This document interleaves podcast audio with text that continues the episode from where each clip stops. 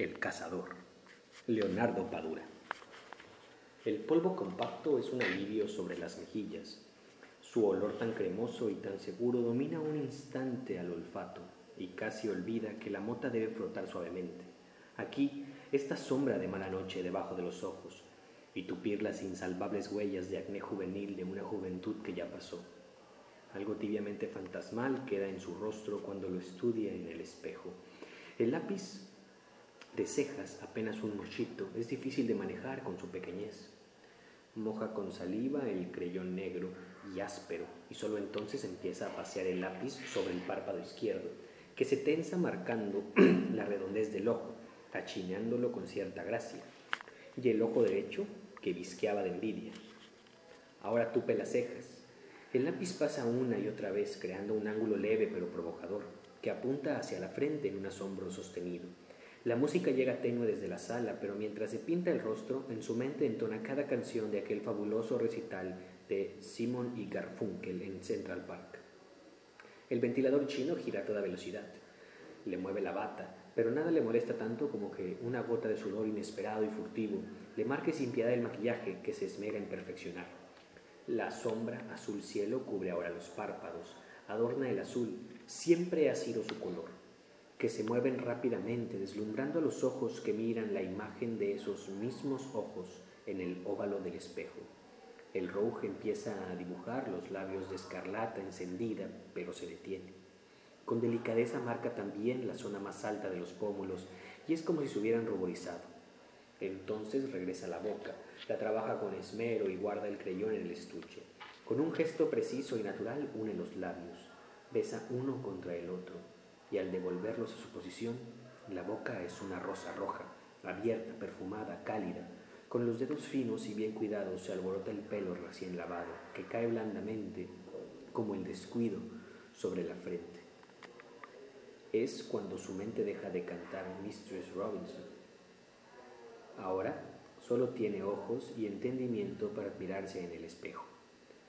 Los párpados delineados y cubiertos por una nube azul las mejillas tersas y levemente inflamadas, la boca encarnada y madura. Siente, goza, disfruta la hermosura de su rostro, la realidad tangible de su belleza conquistada, los deseos de agradar a los hombres y sentir el amor, el calor masculino y unos labios ásperos como los de Anselmo que del primer beso se coman la pintura. Antes de empezar a llorar, humedece una mota de algodón con la crema y comienza a borrar la obra en la que invirtió 20 minutos de habilidades aprendidas y deseos reprimidos. Y mientras recupera el original de sus ojos, sus labios, sus mejillas, se pregunta por qué la vida le dio lo que no quería. Afuera la noche es eterna promesa.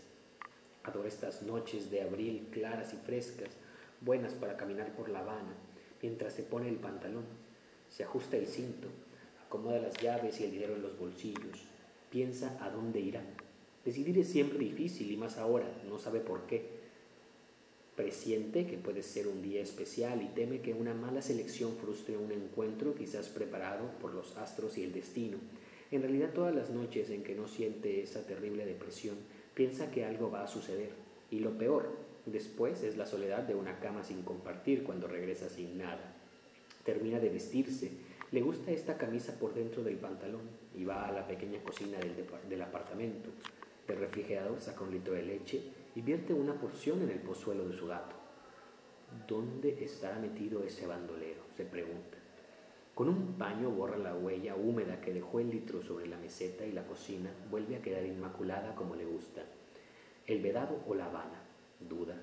Si el destino, el destino sabe. Antes de salir se mira por última vez en el espejo y se deja caer en el cuello unas gotas de perfume. Sale a la calle y camina lentamente hacia la parada de la guagua. Ahora los nervios empiezan a trabajar, pues su futuro depende de la primera guagua que manda el destino, con rumbo a El Vedado o la parte vieja de La Habana.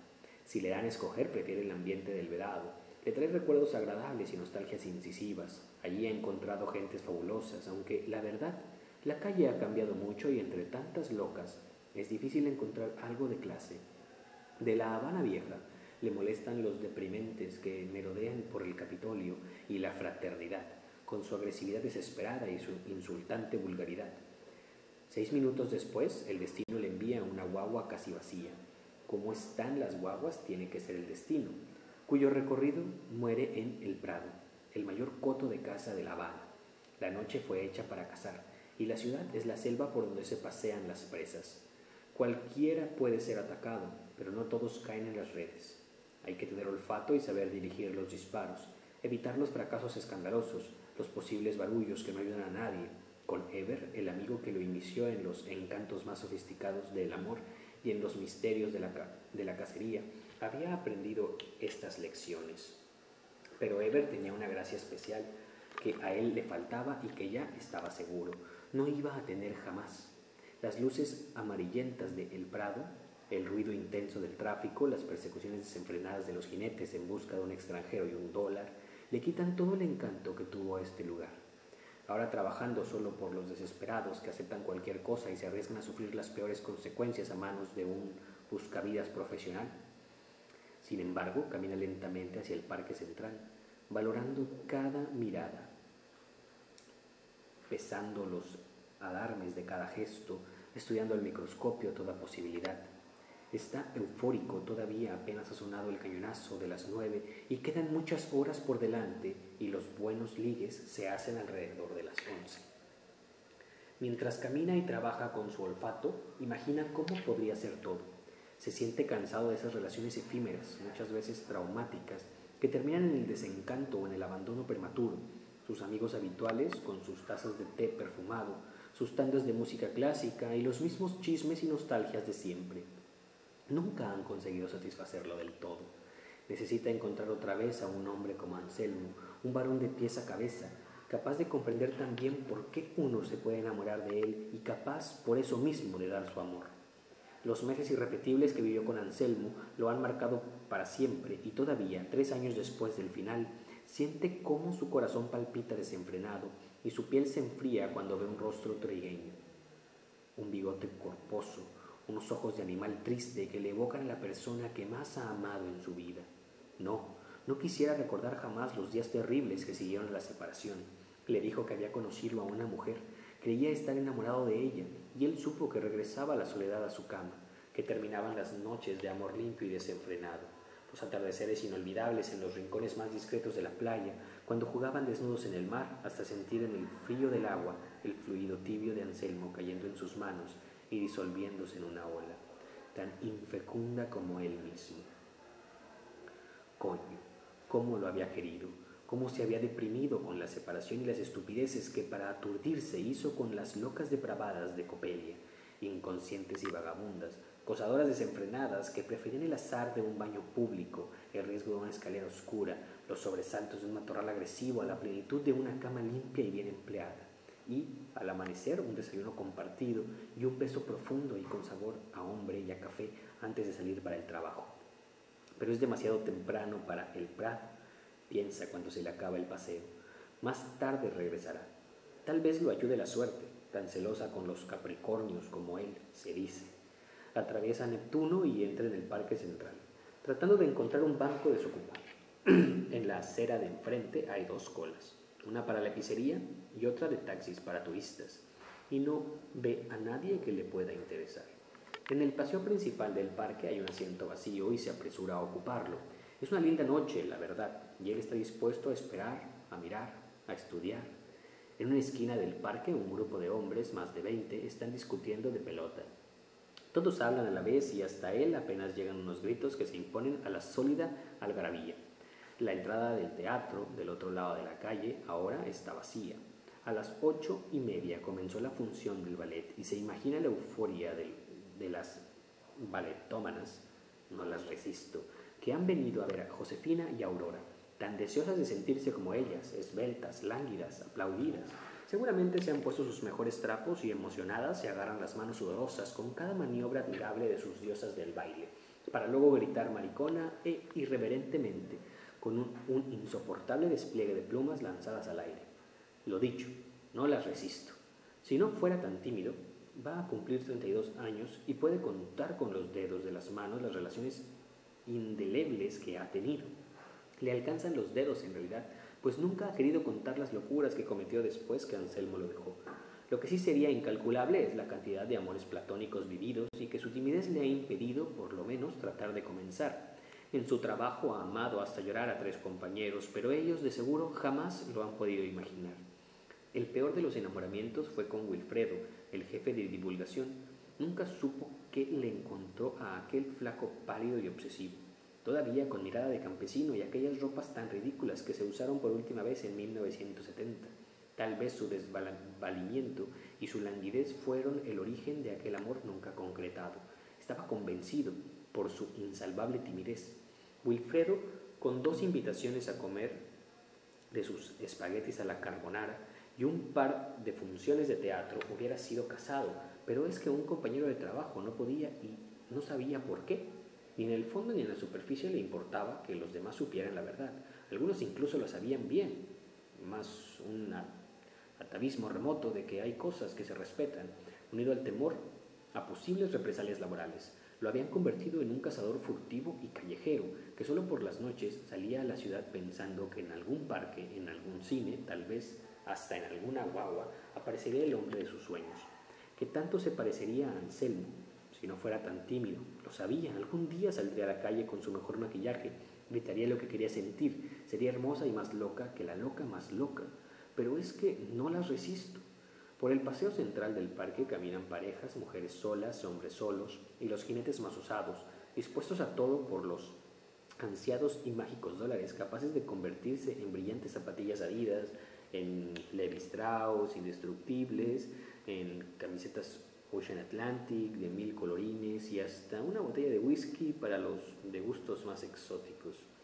Caminan ancianos y policías, vendedores de periódicos retrasados y estudiantes todavía de uniforme. Alguno podía ser el que él esperaba, y para todos los posibles había una mirada discreta. Cuando el presentimiento arreciaba, tal vez hasta un movimiento casi imperceptible con la cabeza, no había sucedido nada, pero tampoco era para impacientarse. Decidió caminar por el cine Pirate, pues las presas, bien lo repetía Ever, hay que buscarlas como todo en esta vida. La marquesina iluminada del cine anunciaba que la película de estreno tendría función también a las 12 de la noche. Eran más de las 10 y alrededor del cine algunos noctámbulos esperaban sin prisa la tanda de medianoche. Eliminó a los que estaban acompañados por mujeres, a los que eran muy viejos, a los que tenían mal aspecto. A los demás los valoró uno por uno y como distraídamente caminó entre ellos. Los miró, le pidió fósforos a uno, cómo estaba la película al otro, la hora aquel, pues su reloj estaba atrasado, y el mío también, se, lamentó el joven. Tendría unos 28 años y vestía con discreción. Llevaba una carpeta debajo del brazo, tenía los ojos verdes y una claridad en la frente que auguraban una pronta calvicie. Sintió que su corazón latía con más fuerza, pero se dijo que no, que las cosas nunca se repiten. Aquel joven se parecía demasiado a Juan Carlos, lo había encontrado donde mismo, encontró a Juan Carlos y le había preguntado lo mismo que a Juan Carlos. Sabía que no podía tener tanta suerte dos veces. Juan Carlos había sido, antes que Anselmo, su relación más intensa y vital. Apenas tenía 21 años cuando lo conoció y tuvo el privilegio de ser su maestro en el amor. Como antes, él mismo había sido alumno de Eber. Pero Juan Carlos se malogró, conoció a otros amigos y se convirtió en una loca furiosa de las que andan en pandillas y la pureza original de la relación se perdió para siempre como la inocencia. Miró la carpeta del joven y le preguntó si había salido ahora de la escuela. La de idiomas respondió. Ahí, en la manzana de Gómez. ¿Inglés? No, sonrió el joven. Alemán. Soy bioquímico y hay mucha bibliografía en alemán. ¿Pero te gusta ese idioma? Gustarme es otra cosa, pero tengo que meterme en la cabeza. Ya tú sabes cómo es eso. ¿Y por qué vienes a ver la película tan tarde? ¿Qué remedio? Trabajo por el día y por la noche la escuela, y los fines de semana uno siempre se complica. Dios mío, qué rollo, dijo él y le ofreció un cigarro. Gracias, no fumo. El corazón le palpitaba sin contemplación. Juan Carlos tampoco fumaba y las películas eran lo que más le gustaba en el mundo. Como aquel Juan Carlos que conoció, este era un joven hermoso, normal, tan tímido como él y con unos ojos verdes que derretían cuando miraban de frente. Lo imaginó en su apartamento pidiéndole oír tal cassette, probando el sabor de los buñuelos. Ya nadie sabe hacer estos buñuelos dejándose caer cansado en el sofá y luego conversar y conversar. María Betania cantando Mel, proponerle, quédate hoy, la mano tranquila sobre un muslo, mira qué tarde es y las guaguas. ¿Se acostaría con él? Aquel muchacho con aquellos ojos verdes y esa timidez visible lo besaría, lo acariciaría, lo abrazaría casi hasta asfixiarlo y finalmente lo montaría, haciéndolo gozar la dureza ajena clavada en las entrañas. Disculpa, dijo entonces el joven, pero tengo que llamar por teléfono. Mi esposa debía estar aquí a las diez. No te preocupes, dijo, y casi sintió deseos de golpearlo. Regresó al parque central y el panorama era el mismo, aunque la discusión sobre pelota había terminado, dejando espacio al ruido de los carros. Iban a ser las once y había más bancos vacíos, pero ya no quería sentarse. Estaba furioso y hastiado y se negaba a pasar otra noche en soledad. Entró en el prado y apenas encontró a los jinetes empecinados que perseguían a unos italianos y algunas parejas que se besaban sin recato para matarlo de envidia. La última vez que vio a Anselmo lo acompañaba su esposa y él cargaba a un niño de un año y meses. Bajaban por la calle G y desde la 23, a más de una cuadra, los vio y los reconoció. No sintió los habituales rugidos de su corazón ni el frío en la piel, esta vez sí era Anselmo y pensó que aquella estampa familiar era tan fuerte que podía desmayarse allí mismo. No podía hablar, no tenía fuerzas para moverse.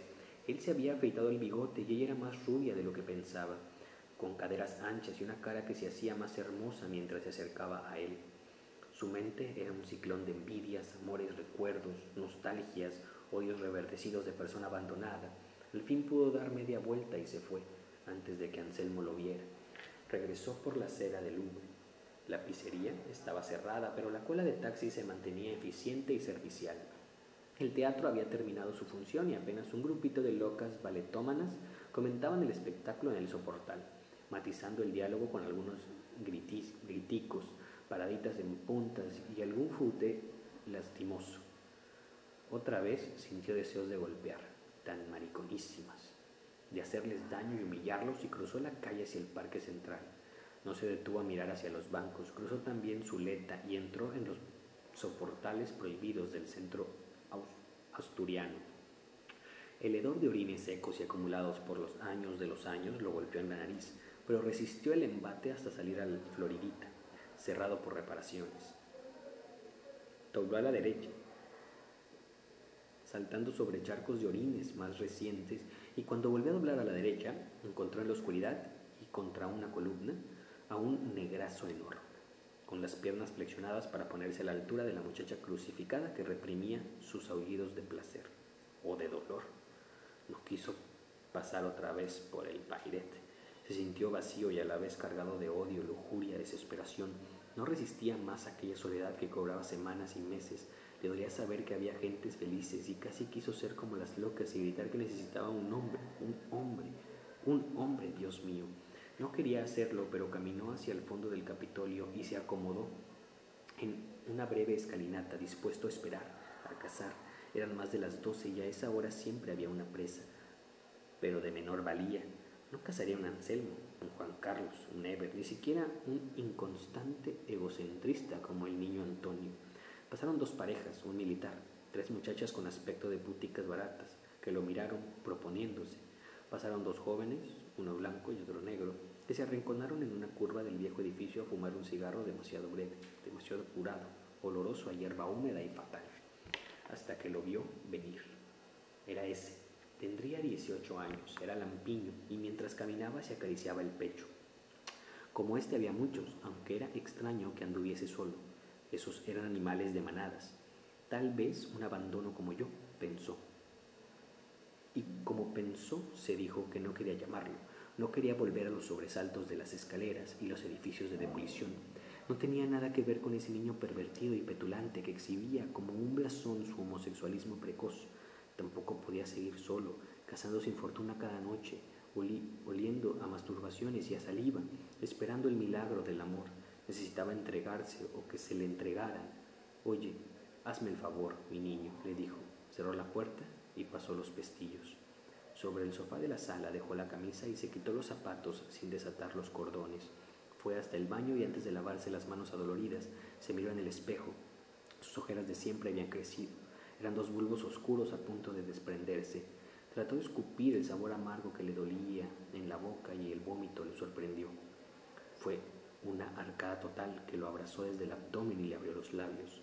Cuando terminó, sus ojeras eran mayores. Odió su imagen ante el espejo y odió sus manos, que inesperadamente habían empezado a golpear a aquel muchacho que se le había ofrecido con todo su impudor.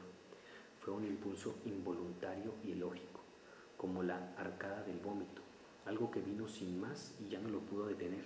El joven, sin un grito, apenas cubriéndose la cara, quedó como un feto abortado debajo de aquella escalera húmeda donde habían hecho el amor. Se desnudó y se sentó en la taza. Mientras orinaba empezó a llorar, casi sin lágrimas, pero con unos estertores dañinos y profundos.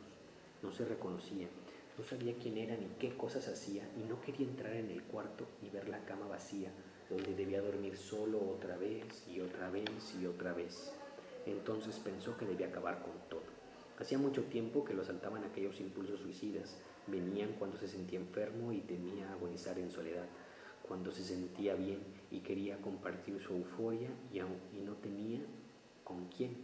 Cuando salía a cazar y regresaba con el morral vacío, sabía que de tanto desearlo un día lo habría, lo haría y pensó que esta madrugada debía ser ese día. Desnudo caminó hacia la cocina, arrastrando toda su fetidez Buscó en una gaveta el cuchillo más afilado y vio que el pozuelo de leche estaba intacto. ¿Dónde se habrá metido? pensó y se asomó a la ventana tratando de encontrar algún rastro de su gato con lo que le gusta la leche.